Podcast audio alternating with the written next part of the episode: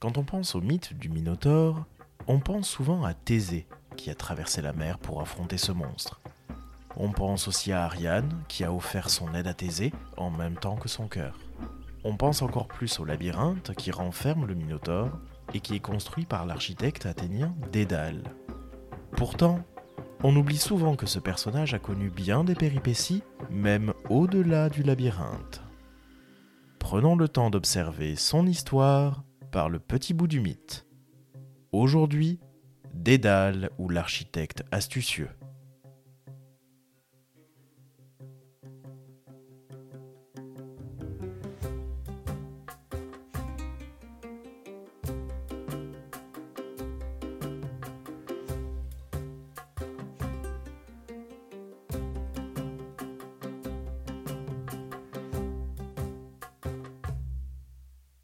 Dédale est un des descendants d'Érictonios, le quatrième roi d'Athènes, et il est donc rattaché à la famille royale athénienne.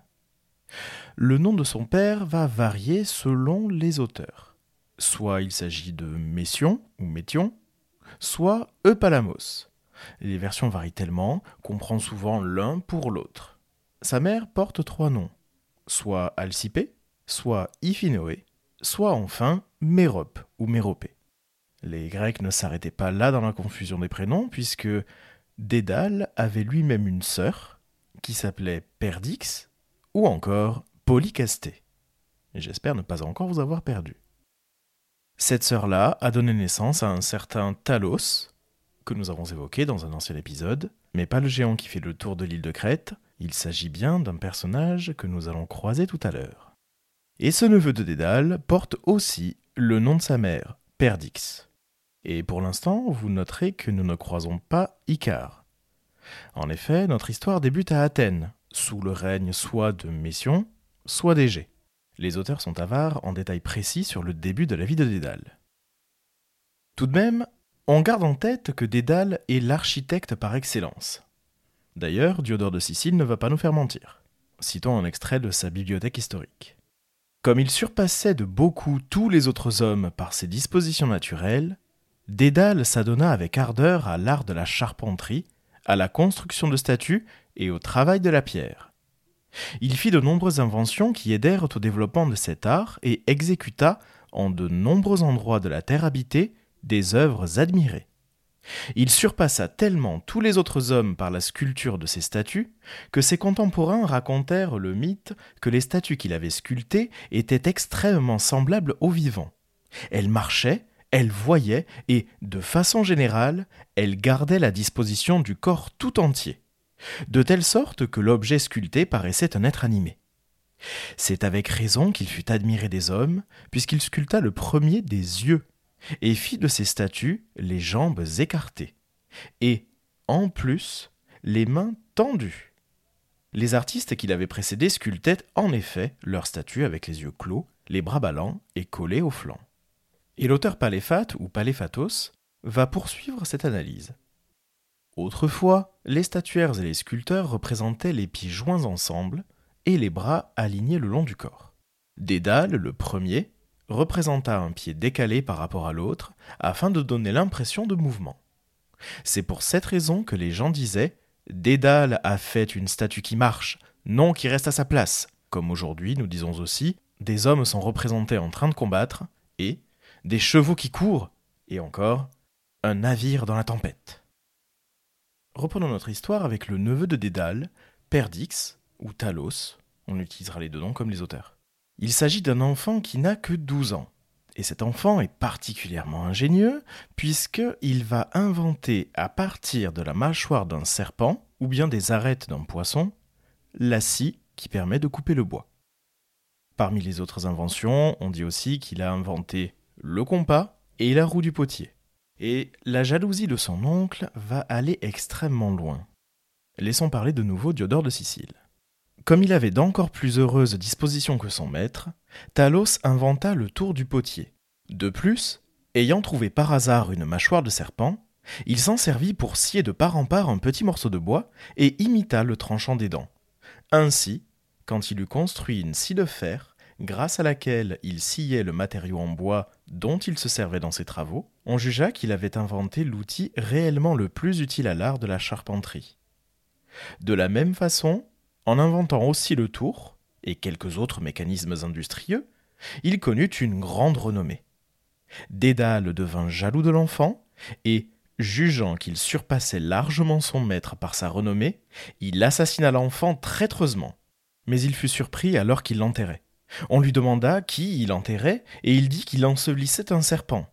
On pourrait s'étonner du fait étrange que c'est grâce à l'animal par lequel on eut l'idée de l'invention de la scie que l'on parvint aussi à éclaircir le meurtre. Accusé et condamné pour meurtre par les membres de l'Aréopage, il se réfugia d'abord dans l'un des dèmes de l'Attique, dans lequel les habitants lui doivent d'être appelés Dédalides. Par la suite, il s'échappa en Crète et, parce qu'il était admiré pour la renommée de son art, devint l'ami du roi Minos. Et cette scène se déroule bien à Athènes, sur l'Acropole. Il existe plusieurs variantes qui disent soit que Dédale a poussé son neveu depuis l'Acropole, soit depuis le toit d'un temple. Et la mention du serpent n'est pas anodine, puisque elle fait référence à la descendance d'Érectée. Les premiers rois d'Athènes étaient en effet des autochtones, c'est-à-dire des hommes nés de la terre, à la fois hommes et serpents. Et d'autres versions donnent une fin plus heureuse à Talos, notamment dans le texte d'Ovide, dans les Métamorphoses. Ici, l'auteur l'appelle plutôt Perdix, et qu'il faut bien évidemment rapprocher du mot français perdrix. Vous allez le comprendre. La perdrix était alors l'unique oiseau de son espèce. On n'en avait point vu de semblable dans les années antérieures. Récemment revêtue de cette forme, elle devait être pour toi, Dédale, un perpétuel reproche. En effet, ignorant les arrêts du destin, la sœur de Dédale lui avait confié l'instruction de son fils, un enfant dont on avait célébré douze fois le jour de la naissance, et qui était capable de bien profiter des leçons d'un maître. Ce fut même lui qui, ayant remarqué chez les poissons l'arête du milieu, et l'ayant prise pour modèle, tailla dans un fer acéré une série de dents et inventa la scie. Il fut aussi le premier qui unit l'un à l'autre par un lien commun deux bras de fer, de sorte que, toujours séparés par la même distance, l'un restait en place, tandis que l'autre traçait un cercle. Dédale, jaloux de lui, le précipita du haut de la citadelle de Minerve, puis il répandit le bruit mensonger d'une chute accidentelle. Mais Pallas, protectrice du génie, le reçut dans ses bras, elle en fit un oiseau et, au milieu même des airs, le couvrit de plumes. La vigueur de son esprit, jadis si a passé dans ses ailes et dans ses pieds. Il a gardé son ancien nom. Pourtant, cet oiseau ne s'élève jamais beaucoup. Il ne fait pas son nid sur des branches ou de hautes cimes, il voltige près de terre, et il dépose ses œufs dans les haies. Se souvenant de son ancienne chute, il redoute les hauteurs. Et c'est après ce meurtre que Dédale se voit obligé de quitter Athènes, on l'a dit avec Diodore de Sicile. Sa pauvre sœur met fin à ses jours quand elle apprend la nouvelle. Et les Athéniens, pour rendre hommage à Talos, lui construisent un sanctuaire près de l'acropole. Dédale fut donc tout d'abord en Attique et très vite en Crète, c'est-à-dire à, l'autre bout du monde grec. Il est accueilli bien volontiers par le roi Minos, puisqu'il est connu pour être un habile artisan. Dédale est même connu pour avoir fabriqué pour la famille royale de Knossos de petites poupées de bois qui étaient animées et qui plaisaient beaucoup aux filles de Minos, Ariane et Phèdre. Très vite, la reine Pasiphae demande l'aide de Dédale, puisqu'elle est tombée éperdument amoureuse d'un taureau, un puissant animal qui paissait dans le sud de l'île. Il s'agissait d'un taureau sacré qui était destiné à Poséidon et que Minos a refusé de sacrifier. Et voici ce que nous en dit Apollodore dans sa bibliothèque. Tombée amoureuse du taureau, Pasiphae prend pour complice Dédale, un architecte qui avait été banni d'Athènes à la suite d'un meurtre. Celui-ci fabriqua une vache en bois, la monta sur des roues, l'évida de l'intérieur, cousit sur elle la peau d'une vache qu'il avait écorchée, et, après l'avoir placée dans le pré où le taureau avait l'habitude de paître, il y fit monter Pasiphae. Le taureau vint et s'accoupla avec elle comme avec une vraie vache. C'est ainsi que Pasiphae enfanta Astérios, appelé le Minotaure, qui avait la face d'un taureau et, pour le reste, un corps d'homme. Minos, conformément à des oracles, le fit enfermer et garder dans le labyrinthe. Ce labyrinthe, que Dédale avait construit, était une demeure au détour tortueux, telle qu'on y errait sans pouvoir en sortir. Et selon certains auteurs, ce labyrinthe-là serait le palais de Knossos, c'est-à-dire le palais que Minos a fait installer à Knossos et que Dédale aurait fait bâtir. Mais pour l'heure, Dédale n'est pas connu de Minos pour avoir aidé Pasiphae en ce sens. Et selon certaines versions, lorsque c'est le cas, le labyrinthe agit comme un piège pour enfermer Dédale. Et le Minotaure, enfermé dans le labyrinthe, a connu plusieurs années dans ce labyrinthe jusqu'à sa rencontre avec Thésée qui le tue. Rappelons que Thésée avait été aidé par Ariane qui lui avait offert un fil afin de se repérer dans l'ensemble du labyrinthe. Et cette idée lui avait été soufflée par Dédale. L'aide apportée à Ariane sera néfaste à Dédale. Poursuivons notre lecture d'Apollodore. Minos, lorsqu'il apprit la fuite de Thésée et de ses compagnons, enferma dans le labyrinthe le responsable, Dédale, ainsi que son fils Icare, que Dédale avait eu d'une esclave de Minos, Nocratée. Mais Dédale fabriqua des ailes pour lui-même et pour son fils, et, quand ce dernier prit son vol, il lui recommanda de ne pas voler vers les hauteurs, de peur que la colle ne fonde sous l'effet du soleil, et que ses ailes ne se détachent, et de ne pas voler non plus près de la mer, pour éviter que ses plumes ne se détachent sous l'effet de l'humidité. À partir de là, il existe deux versions. La version la plus connue est celle où Dédale fabrique des ailes pour s'envoler du labyrinthe. Une autre, moins connue, dit que Dédale s'est enfui par la mer. Mais dans tous les cas, la fuite de Dédale était impossible, puisque Minos avait chargé de nombreux soldats de surveiller des navires et avait même proposé une récompense pour la capture de Dédale. Lisons l'extrait des Métamorphoses d'Ovide qui mettent en scène Dédale et Icare. Dédale, las de la Crète et d'un long exil, sentait renaître en lui l'amour du pays natal. Mais la mer le retenait captif. Minos, dit-il, peut bien me fermer la terre et les eaux, le ciel au moins m'est ouvert. C'est par là que je passerai. Quand Minos serait le maître de toutes choses, il n'est pas maître de l'air. Ayant ainsi parlé, il s'applique à un art jusqu'alors inconnu et soumet la nature à de nouvelles lois. Il dispose des plumes à la file en commençant par la plus petite. Chacune est suivie d'une autre moins longue, de sorte qu'elle semble s'élever en. C'est ainsi qu'à l'ordinaire vont grandissant les tuyaux inégaux de la flûte champêtre. Puis il attache ses plumes au milieu avec du lin, en bas avec de la cire, et, après les avoir ainsi assemblées, il leur imprime une légère courbure pour imiter les oiseaux véritables. Le jeune Icare se tenait à ses côtés, ignorant qu'il maniait les instruments de sa perte, le visage souriant, Tantôt il saisissait au vol les plumes qu'emportait la brise vagabonde, tantôt il amollissait sous son pouce la cire blonde, et par ses jeux il retardait le travail merveilleux de son père. Quand l'artisan a mis la dernière main à son ouvrage, il cherche à équilibrer de lui-même son corps sur ses deux ailes, et il se balance au milieu des airs qu'il agite. Il donne aussi ses instructions à son fils. Icare, lui dit-il, tiens-toi à mi-hauteur de ton essor, je te le conseille. Si tu descends trop bas, l'eau alourdira tes ailes. Si tu montes trop haut, l'ardeur du soleil les brûlera. Vole entre les deux. Je t'engage à ne pas fixer tes regards sur le bouvier, sur Hélice et sur l'épée nue d'Orion. Prends-moi pour seul guide de ta direction. Et en même temps, il lui enseigne l'art de voler, et il adapte à ses épaules des ailes jusqu'alors inconnues. Au milieu de ce travail et de ces recommandations, les joues du vieillard se mouillent de larmes. Un tremblement agite ses mains paternelles. Il donne à son fils des baisers qu'il ne devait pas renouveler, et, s'enlevant d'un coup d'aile, il prend son vol en avant, inquiet pour son compagnon, comme l'oiseau qui, à des hauteurs de son nid, a emmené à travers les airs sa jeune couvée. Il l'encourage à le suivre, il lui enseigne son art funeste et, tout en agitant ses propres ailes, il regarde derrière lui celles de son fils. Un pêcheur, occupé à tendre des pièges aux poissons au bout d'un roseau tremblant, un berger, appuyé sur son bâton, un laboureur, sur le manche de sa charrue, les ont aperçus et sont restés saisis. À la vue de ces hommes capables de traverser les airs, ils les ont pris pour des dieux. Déjà sur leur gauche était Samos, chéri de Junon. Ils avaient dépassé Délos et Paros. Sur leur droite étaient Lébinthos et Calimné fertile en miel, lorsque l'enfant, tout entier, au plaisir de son vol audacieux, abandonna son guide. Cédant à l'attrait du ciel, il se dirigea vers les régions plus élevées. Alors le voisinage du soleil rapide amollit la cire odorante qui fixait ses plumes. Et voilà la cire fondue.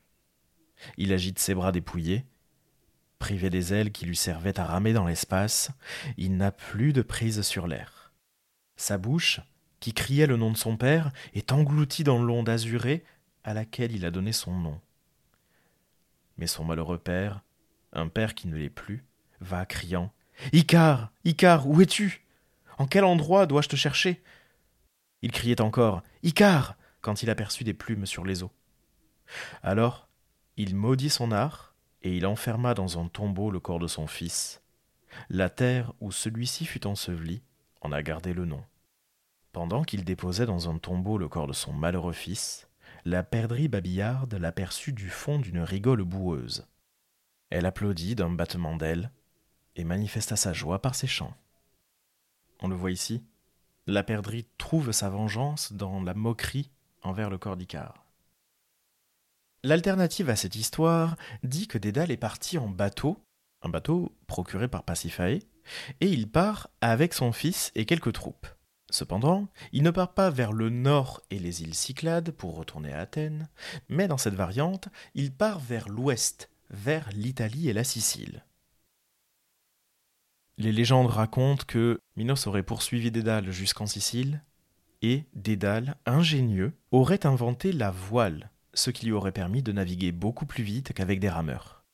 Et à une petite distance de l'arrivée, Icare serait tombé et serait mort noyé. Quelle que soit la version, Héraclès, lorsqu'il était esclave de la reine Omphale, trouva le corps d'Icare qui avait été rejeté sur le rivage. Et Apollodore nous dit qu'il l'ensevelit et appela l'île Icaria. En retour, Dédale fabriqua à Pise une statue très ressemblante d'Héraclès.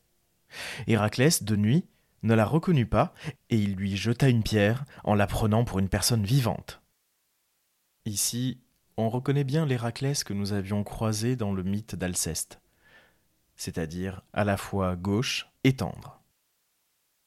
Dédale, quant à lui, dans son périple, est certainement allé jusqu'à Cume, tout près de Naples, pour y consacrer ses ailes à Apollon et construire un temple avec un toit en or, tout cela avant d'arriver en Sicile.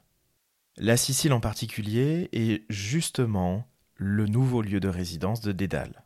Il y est reçu par le roi Cocalos, dans la ville de Camicos. Dédale aurait construit pendant quelques années plusieurs bâtiments qui sont rappelés par Diodore de Sicile. En voici quelques-uns à Agrigente une ville fortifiée, la plus fortifiée de toutes, construite sur des rochers, et qui pouvait être gardée seulement par trois ou quatre hommes. À Érix, on aurait un temple à Aphrodite, sur un rocher escarpé, où Dédale aurait même façonné un bélier d'or si ressemblant qu'on le croyait vivant. Souvenons-nous que Minos était parti à la recherche de Dédale, et justement, ne l'ayant pas encore trouvé, il lance un défi. Voici ce que nous en dit Apollodore. Minos le poursuivit et, dans tous les pays où il le cherchait, il apportait un coquillage en spirale, en promettant une forte récompense à celui qui ferait passer un fil à travers le coquillage, persuadé que, par ce moyen, il retrouverait Dédale. Venu à Camicos de Sicile, chez Cocalos, auprès de qui Dédale se cachait, il montre le coquillage. Cocalos le prit, se fit fort d'y passer un fil et le donna à Dédale. Celui-ci attacha un fil à une fourmi, perça un trou dans le coquillage et le fit parcourir par la fourmi. Lorsque Minos reçut le coquillage, parcouru par le fil, il comprit que Dédale était chez Cocalos et demanda aussitôt qu'on le lui livre. Cocalos, tout en lui promettant de le faire, le fêta comme un hôte. Mais Minos fut supprimé dans son bain par les filles de Cocalos. Selon certains, il mourut aspergé avec de l'eau bouillante. Et c'est bien ce que nous dit Apollodore. Selon d'autres versions, on précise même que Dédale aurait inventé un ingénieux système présentant des tuyaux d'eau bouillante cachés dans le plafond de la salle de bain. Soit de l'eau bouillante d'ailleurs, soit de la poix bouillante, qui aurait été déversée sur Minos. Pour éviter tout ennui avec les Crétois, Cocalos aurait renvoyé le cadavre en Crète en disant que Minos serait tombé dans la cuve d'eau bouillante en se prenant les pieds dans le tapis. Pour un roi d'une telle envergure, c'est une fin bien triste. Mais sans gâcher le reste de la mythologie, Minos connaît tout de même un rôle important après sa mort. Mais nous consacrerons un épisode sur ce personnage. Selon certaines versions encore, on nous dit que Dédale aurait quitté la Sicile pour trouver Iolaos, le neveu d'Héraclès, en Sardaigne. Dans tous les cas, les auteurs sont particulièrement avares tant dans la naissance de Dédale que dans sa mort. Et c'est ainsi que s'achève notre parcours dans l'histoire de Dédale, l'architecte particulièrement habile et qui a laissé de très nombreuses créations dans l'esprit des Grecs. D'ailleurs, il ne faut pas éviter le rapprochement entre Dédale et le dieu Héphaïstos, puisque certains noms utilisés autour du mythe de Dédale renvoient justement à des créations d'Héphaïstos. J'ai dit tout à l'heure que sa sœur Perdix pouvait aussi s'appeler Polycasté, c'est-à-dire à l'état en grand nombre. De même, Talos tombé de l'acropole peut représenter aussi Héphaïstos boiteux, comme le fait la Perdrimale lorsqu'elle est en parade amoureuse. Et le nom même de Talos renvoie au géant de bronze dont nous avons déjà parlé dans un premier épisode. Cet épisode-là était d'ailleurs consacré aux automates qu'Héphaïstos avait créés. Ainsi, la boucle est bouclée. Merci d'avoir écouté cet épisode du podcast par le petit bout du mythe. N'hésitez pas à vous abonner à ce podcast sur votre plateforme de streaming préférée et à laisser 5 étoiles sur Apple Podcast et Spotify. Partagez cet épisode sur les réseaux sociaux pour que nous soyons toujours plus nombreux à faire vivre ces petites histoires de la mythologie. Venez suivre le prof de latin grec sur Instagram. Vous pouvez prolonger l'aventure en lisant certains ouvrages qui ont été cités. Je vous mets la bibliographie en description et dans l'article du jour sur le site du podcast. Le tout accompagné d'un dossier documentaire. A bientôt pour un nouveau coup d'œil par le petit bout du mythe.